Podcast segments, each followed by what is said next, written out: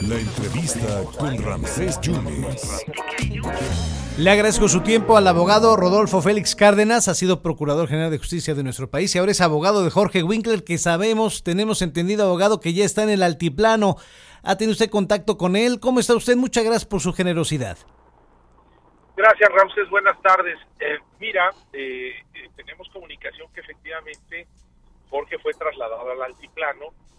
Eso ocurrió, pues, horas después de la audiencia que se tuvo, no hubo ninguna notificación a nadie, un acto de autoridad que se ejecutó simplemente y del cual nos enteramos con posterioridad.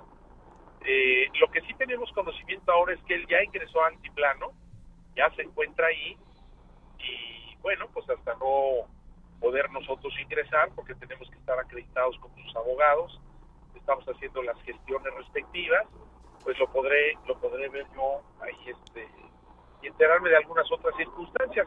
Lo que sí te digo de ayer, pues él se encontraba eh, tranquilo, consciente, ¿no? Eh, entiende perfectamente eh, lo que sucede eh, en el contexto de cómo se están dando las cosas. Y bueno, él, él sabe perfectamente bien qué es lo que puede venir, ¿no? Que puede haber otras situaciones y cosas así. Un año, cinco, veces, cinco meses estará en prisión preventiva, eh, don Rodolfo. No, mira, eso es, esa es una nota eh, eh, mal planteada que, tomaron algunos medios. Mira, la Constitución establece que él tiene derecho a ser juzgado en el plazo de un año. Es un derecho que asista a toda persona imputada o acusada de un delito. A eso se debe la idea del año. Y los cinco meses tienen que ver con el plazo que se concedió para la investigación complementaria. Entonces, eh, esto del año cinco meses relativo, porque son cinco meses para la investigación que pudieran incluso ampliarse un mes más, todo eso va a ser según la actividad eh, probatoria que despleguemos ahí en esa carpeta de investigación. Y por otro lado, pues el año puede ser más o menos, eso, eso siempre resulta muy relativo. Entonces es muy difícil hablar de, hablar de cuestiones de tiempo.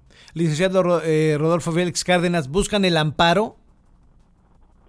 Sí, mira, va a haber amparo contra el auto de vinculación al proceso que dictó el juez. Tenemos las causas muy claras, ya te puedo adelantar, vamos a buscar anular la audiencia. Eh, eh, te lo digo a ti, no lo he dicho antes, vamos a buscar anular la audiencia por una razón importante. Hay varias, ¿no? Pero ahora te adelanto una de ellas. ¿Cuál es? Sí.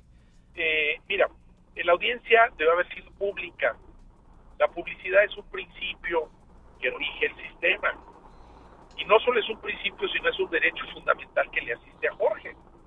No es un derecho del Ministerio Público la secrecía de las audiencias, tampoco es un derecho de la víctima la secrecía de las audiencias.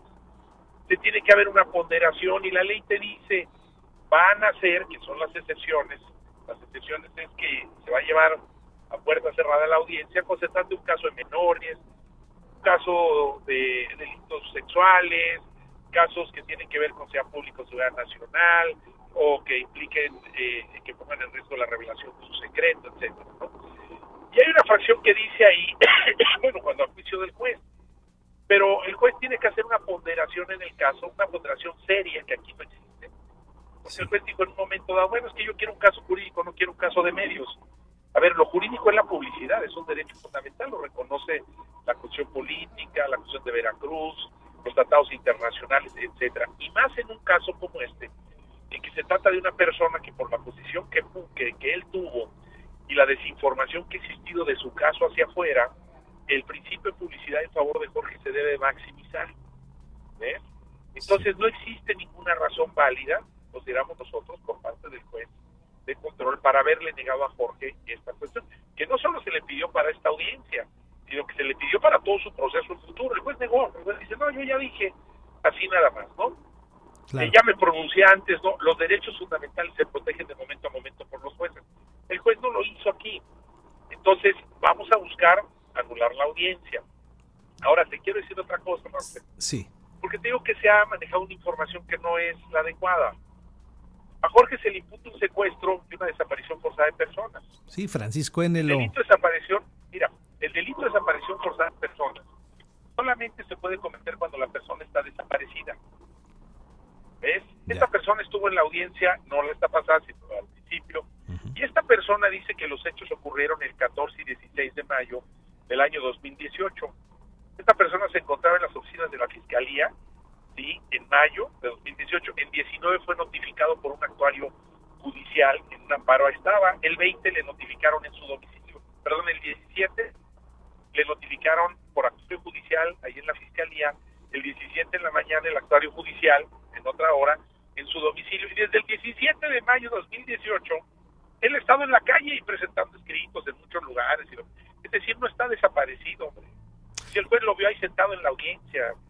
Entonces, es terrible que se tenga una resolución de este tipo cuando precisamente la exigencia de la desaparición es esa. No existe delito de desaparición. Entonces, eh, don, eh, don, Rodolfo, ¿esto que me dice usted del delito de desaparición forzada podría ser derogado? Es que mira, eh, mira, la derogación ocurre cuando existe un cambio en la ley que, le quite efectos a la ley. Aquí es que el delito no existe, entonces en su momento tendrá que venir, venir el pronunciamiento de una autoridad competente donde diga que ese delito no existe. ¿no? Pero ahorita que tocas el tema de derogación, te voy a decir otra cosa. Mira, el fiscal, cuando solicitó la orden de aprehensión, lo hizo el 20 de septiembre de 2019. Sí. Y dijo, Jorge Winkler y otros son responsables de secuestro forzado de personas. Y cuando le dijo al juez, pidiendo la orden de aprehensión, que además la pidió por escrito, la ley te dice que debe ser oral, que existe una grabación, pues la pidió por escrito y eso es verdaderamente excepcional y debe justificarse. Aquí no hay justificación de nada. Entonces la pidieron por escrito eh, para que el juez la librara por escrito el 21. Ya. Si tú observas ambos documentos, tienen muchas fallas, pero hay una muy importante. El Ministerio Público pidió orden de aprehensión por desaparición forzada de personas aplicando el Código Penal del El Código Penal local de desaparición, el delito de desaparición forzada de personas del Estado de Veracruz. Y el juez tiene una Uy. por el Penal del Estado de Veracruz. Pero fíjate que cuando... Sí. Uy. Ahí lo estoy perdiendo. Mira, ahí, me escuchas. Sí, ahí, ahí, sí, sí. Cuando, me, cuando se dice que los hechos ocurrieron, Uy. Ah, ya, ya perdimos al abogado. Entonces hablaba de la desaparición forzada de acuerdo al Código eh, Penal de, de, Veracruz. Bueno, es lo que está diciendo a grosso modo. Van a anular la audiencia, es lo que está diciendo el, el abogado. Ahí me está, ahí está. A ver, abogado, ahora sí, me decía usted del Código Federal, eh, del Código Penal de Veracruz.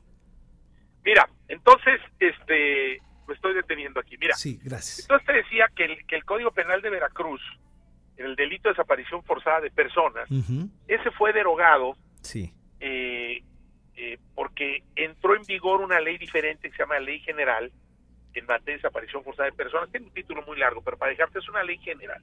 Es una ley diferente al Código Penal del Estado de Veracruz. Ya. Esta ley entró en vigor en, en, en enero de 2018 los hechos se dicen que ocurrieron en mayo de 2018, cuatro meses después. Sí. Entonces, cuatro meses después, pues el Código de Veracruz ya estaba, ya estaba derogado, ¿no? Entonces el fiscal pide la orden con una ley derogada y el juez libra la orden con una ley derogada.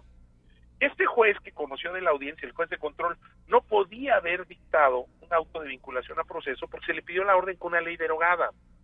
¿Ves? Pero bueno, pero la, la cosa que es que es este también muy importante, no solo se pidió con una ley derogada, no solo la desaparición forzada de personas no, es, no, no existe porque la persona no está desaparecida, sino que además, eh, aplicando la ley de una manera equivocada en el argumento de la fiscalía y el juez la avaló, porque si no lo tuvo que haber puesto en libertad, el juez aplicó el Código Penal Federal en el caso concreto. Es un caso local, hombre y aplicó el Código Penal, Federal para decir que Jorge había sido coautor de los hechos.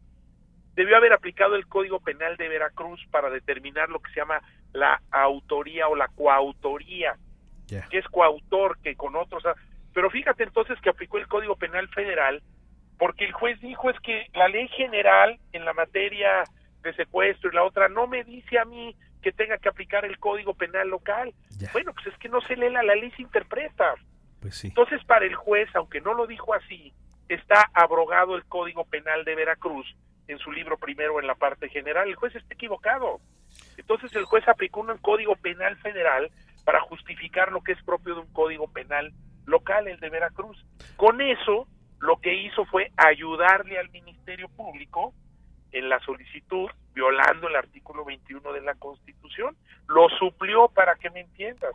¿Por qué? Porque el Código de Veracruz no fue invocado en el tema de la coautoría, lo que dice que conjuntamente con otros cometió el hecho. Ellos le llaman codominio funcional del hecho. Sí. Y déjame decirte otra cosa, la coautoría en el Código Penal de Veracruz no está regulada, no existe. No existe. Y como le dijimos al juez, usted no puede aplicar el Código Veracruz porque tiene prohibido integrar la ley, usted no puede crear la ley.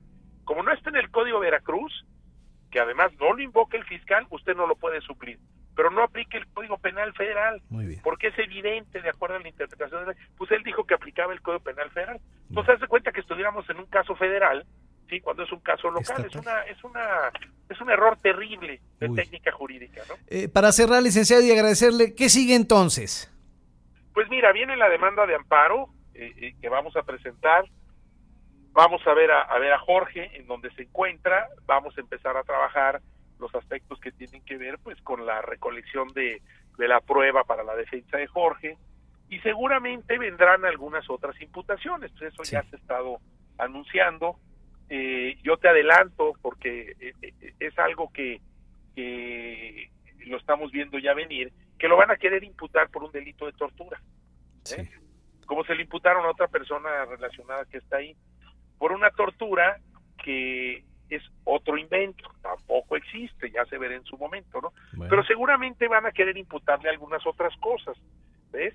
Entonces, pues eso es lo que lo que lo que viene de pronto, preparar su defensa, recolectar la información, la prueba Sí. eh, y atacar esta bien, bien amparo para buscar anular la audiencia o bien en su caso que se entre Sí. al fondo de las violaciones que te he dicho.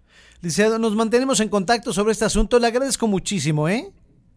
Soy yo el agradecido, Ramsés. Muchas gracias. Muchas gracias al Adiós. abogado de Jorge Winkler o de Jorge N, el licenciado Roberto Félix Cárdenas, quien nos confirma que ya está en el altiplano y que están pues, malinterpretando la, la, la- la detención con un código federal al código local y bueno, pues que ya esto de lo de la desaparición forzada no, no tiene razón de ser según el abogado, por lo que está diciendo es porque la persona que lo denunció no está desaparecida, sino que lo denunció. En fin, así está el asunto que por supuesto le estaremos dando seguimiento.